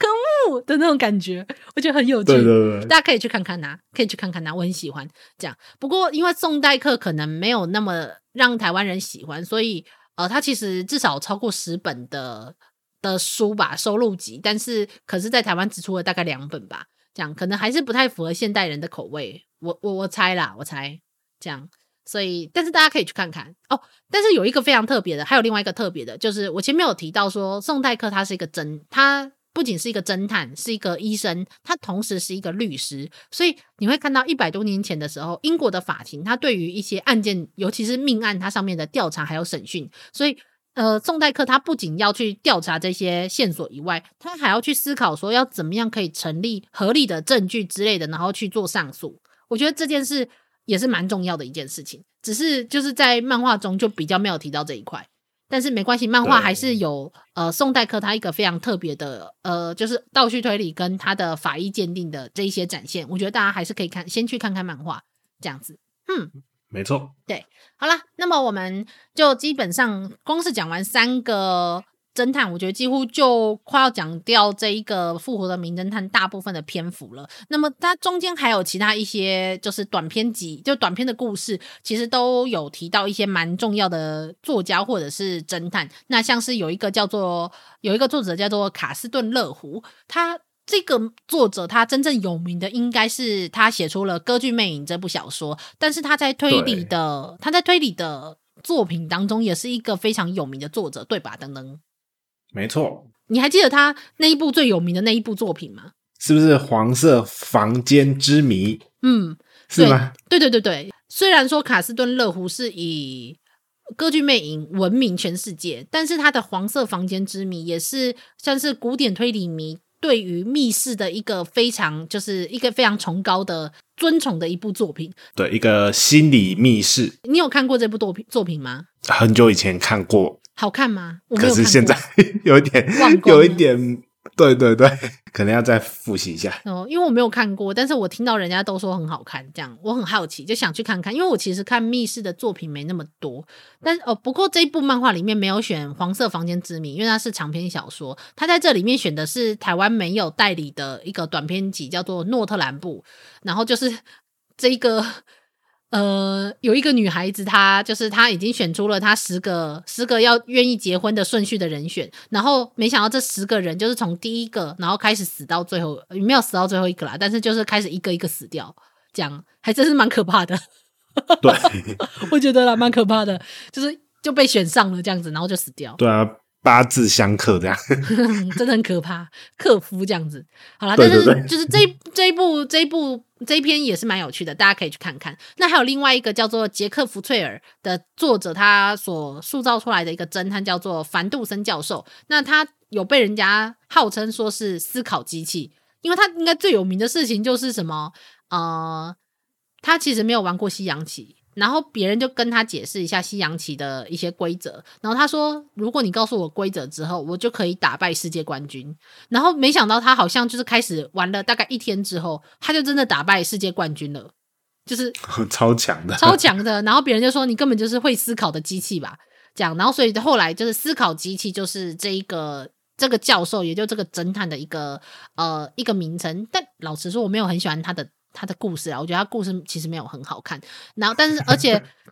而且杰克·福翠尔他其实年蛮年轻就死了。那为什么会死呢？是一个应该算是我们大家都知道的事情，也就是铁达尼号的沉没的事件。那他就是在铁达尼号上面死掉的人，所以就是年纪轻轻就死了。所以我们也没有办法看到太多就是思考机器凡杜森教授的其他案件。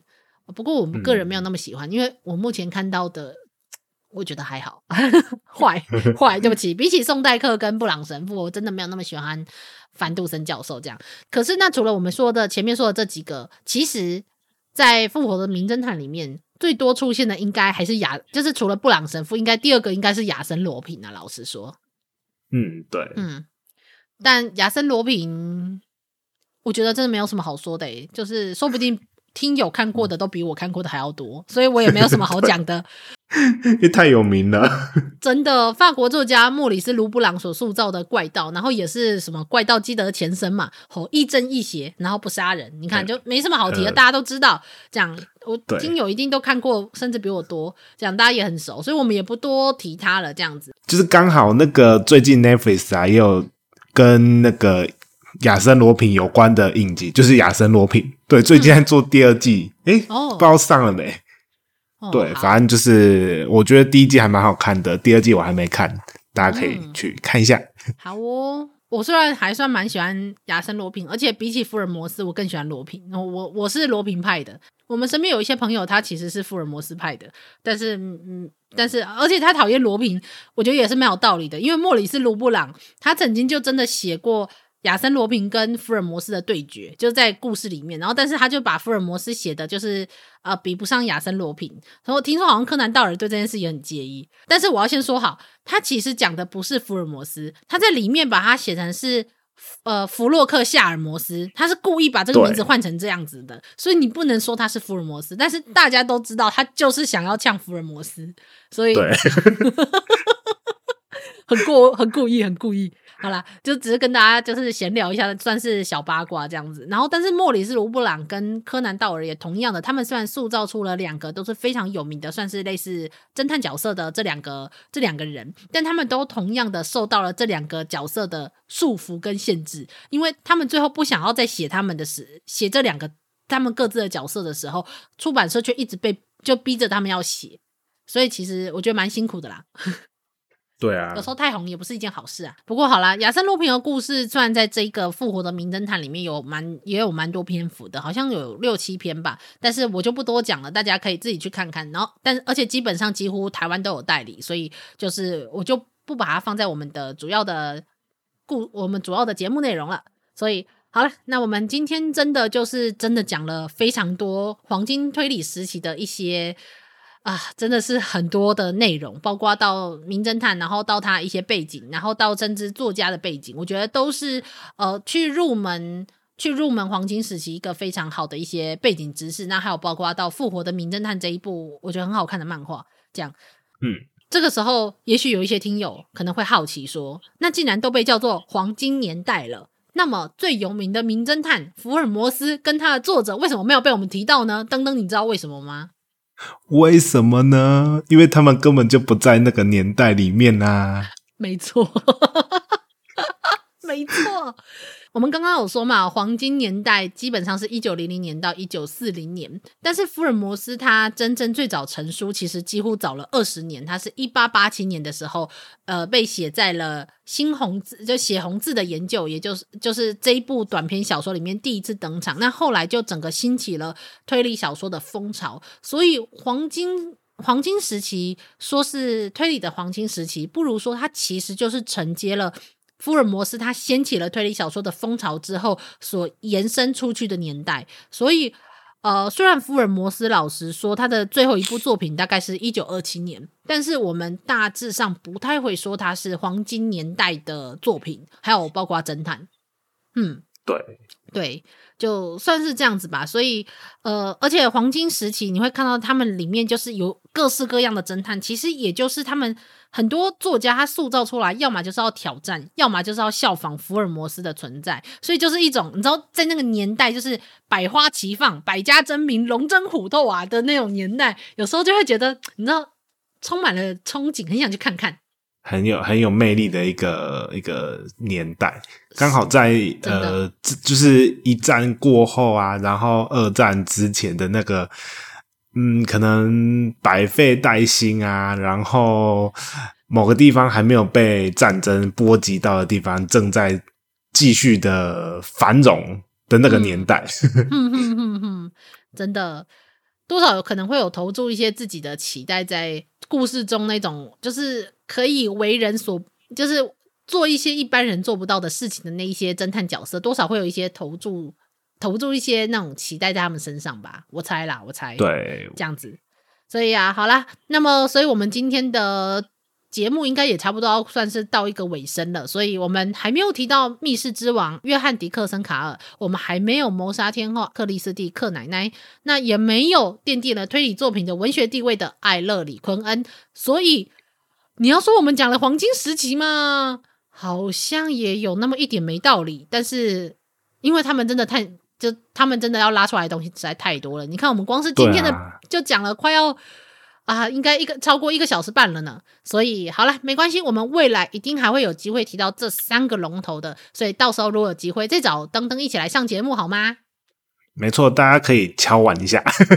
但但老实说。克里斯蒂的作品，哎，就他们这几个人的作品真的太多了，太多了，就是也也不知道从何讲起比较好。真的，所以那么那讲到这里，干脆我们就说，那去听二之根好了，至少他们讲到很多克里斯蒂的作品。没错没错，推有台的那个的节目，对对对，所以就是 Troy 跟 Lucien，不要说我没有推，没有推广你们哦。在这里偷偷跟人家对话，这样好了，那我们就真的到这里要算是告一段落了。所以，登登有什么想对我们的听友说的吗？嗯，就是欢迎大家去看一下那个黄金推理年代的推理黄金年代的的作品，真的非常好看哦。嗯嗯嗯嗯嗯，这样，所以那。大家也一定就知道的，登登到现在还没有做他的 podcast，我们就是可以继续，就是我们期待跟乔婉，看他什么时候来做 podcast，就是大概就是这样的程度吧。我现在已经决定寄生在你的频道里面了，好恶心哦，不要脸。因为最近太忙了啦。好啦好啦，我也我也很忙哦，真的做 podcast 真的是占掉非常非常多的私人时间。好啦，这是真的蛮辛苦的，不过我觉得很有趣。你看我们英美的这一段推理黄金时期，其实我一直都是知道的。可是我以前会跟朋友，就是可能在讨论推理作品的时候会讨论啊，然后提到这个提到那一个，可是就是已经有好久好久没有跟人这样子。就是针对这个年代，然后去做这么多的讨论啊，然后介绍，然后跟资料的一些查询，我觉得其实在这之间就会有一种非常开心的感觉。这也是我在做节目的时候，我可以感受到的那一种喜悦。所以我相信登登应该也跟我一样，就对于就是讨论这一些东西应该很开心吧？就我们喜欢推理作品的人，嗯、仿佛回到了自己的黄金年代呢。没错呢，我们以前都是这样子，每天都这样子讲这个讲那个，然后讲的很开心。虽然说有时候讲一讲就会变成像术语，所以。有一些旁边的其他朋友就会不知道，但是 就我们就这种就是进入自己的小天地。没错，没错，没错，这样子我们有结界，真的一个 zone AT 立场。好了，但是我我相信，如果有很多人，如果是我们是也是推理迷的话，应该也很有这种感触。那虽然我只能说我是业余推理迷，我是那种在旁边擦边边的那一种，我没有到，我也是，我我我不是真正的推理圈的人，但是我一样就是很喜欢推理作品，所以希望大家就是跟我们一样，就是很喜欢推理作品。那么想要去入门英美推英美的推理黄金年代的，就是非常欢迎，而且非常。推荐去看看这一部《复活的名侦探》，大家要去看哦。嗯，大家看哦，推推。嗯，好的。那么就这样啦，我们节目就到就到这里，这样告一段落。大家下次记得再收听我们其他高知识犯罪研究系列的节目。我们下个月，嘿，没错，我们今天是七月的最后一天嘛。那么八月，呃，我们的主题就是超自然，所以我们就要讲一个跟超自然有关的侦探喽。哇，期待一下吧！对啊，人家布朗神父在那里否定超自然，然后但是我们这边就要来讲，八月刚好来讲一部超自然的状况下的所产生一个侦探，而且是台湾的作品哦。那么就这样子啦，大家记得再收听我们的节目，就这样啦，大家拜拜，拜拜。